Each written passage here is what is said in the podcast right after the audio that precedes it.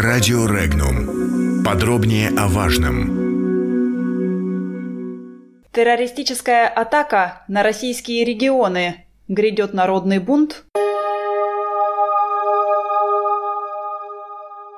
Звонки и сообщения о якобы заминированных социальных объектах, медицинских, образовательных и административных учреждениях, а также бизнес-центрах последние дни были зарегистрированы преимущественно в крупных сибирских городах. Телефонные террористы атаковали десятки объектов в Омской, Новосибирской, Кемеровской, Томской областях, в Красноярском, Алтайском краях, а также в Хакасии.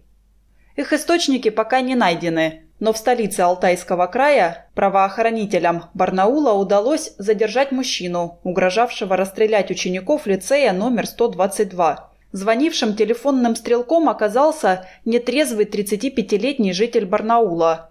Задержали его в одном из питейных заведений. Не исключено, что на терроризм его подвигли многочисленные новости о минировании барнаульских учебных заведений. Стоит отметить, что волна сообщений о минированиях, прокатившаяся по сибирским регионам 28 января, сказалась на работе различных служб. В частности, в Хакасии из-за массовых выездов на заминированные объекты оказалась парализована работа бригад скорой помощи. Они вынуждены были отказывать экстренным больным, поскольку все машины были задействованы на оперативных выездах. Также возникли проблемы в учреждениях здравоохранения. В поликлиниках по сигналу тревоги невозможно было эвакуировать пациентов, поскольку все полагали, что тревога учебная. Кроме того, оказалось, что в подобных ситуациях эвакуация тяжело больных из стационаров не представляется возможной, так как в больницах нет персонала для массовой эвакуации.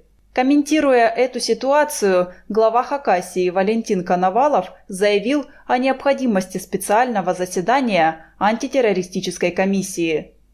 На телефоны оперативных служб поступили анонимные сообщения о заложенных взрывных устройствах на 32 объектах. Речь шла о школах, медучреждениях, зданиях министерств и ведомств, в том числе правительства Хакасии. Людей из указанных объектов эвакуировали. Проверка показала, что все сообщения оказались ложными.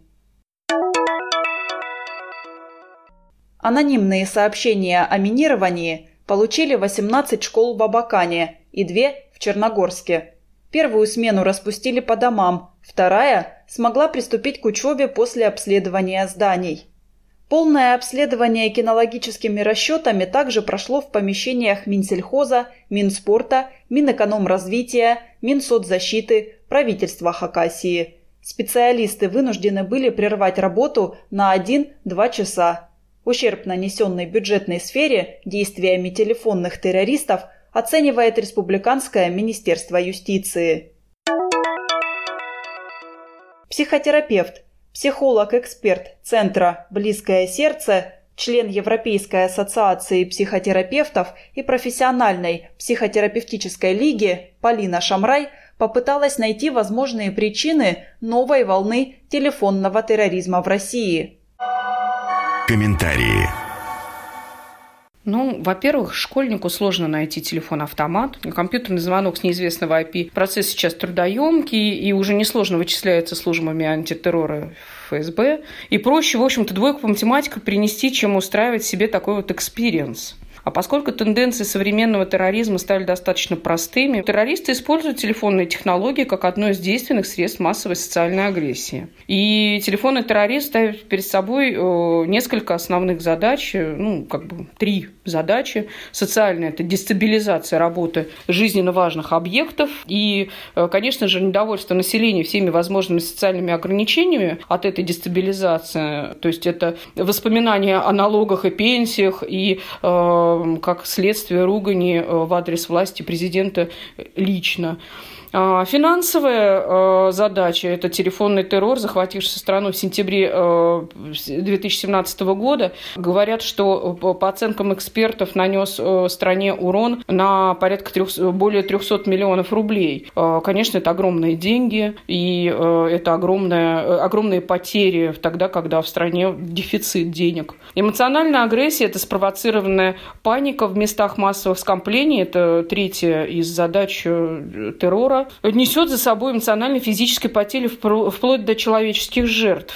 И сейчас, когда страна скорбела по жертвам э, декабрьского взрыва в Магнитогорске, январского шахтах, э, самое время для массовых глобальных пугалок. Особенно там, в тех центрах э, и в тех регионах э, дальних, как Хакасия, где, по мнению простого обывателя, власть что делает? Власть складывает бюджет себе в карман. Э, телефонный терроризм сейчас обусловлен уголовным наказанием. Но это не будет об, останавливать борцов э, за веру в свободу и справедливость. Выгонен телефонный террорист всем тем, кому важна дестабилизация страны. То есть это могут быть и иностранные организации, занимающиеся агрессивной политикой по отношению к России. Это и могут быть и российские либеральные силы. Это могут быть и так называемые спящие структуры. А мы всегда должны помнить, что каждое факельное шествие требует в любом случае финансовых вложений, а именно покупки спичек. А, ну, соответственно, телефонные террористические атаки это в первое время, в первую очередь финансовые вложения в э, дестабилизацию страны. А в 2017 году, по сообщениям ФСБ РФ, были найдены исполнители телефонных телефонных звонков, звонков с предупреждениями. Это были люди, которые находились уже на тот момент за границей России. Были ли это враги России? Были ли это э, финансируемые мировыми э, террористическими организациями какие-то лица? Это будет известно только из грамотного расследования всех эпизодов и покажет территориальные границы нынешних исполнителей. Пугалки, э, телефонный терроризм – это в первую очередь, конечно, пугалки.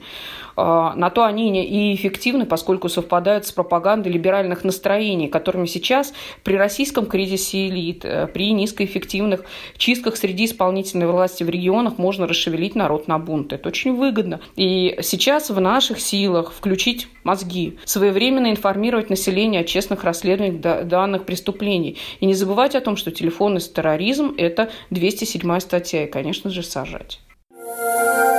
Подробности читайте на сайте Regnum.ru.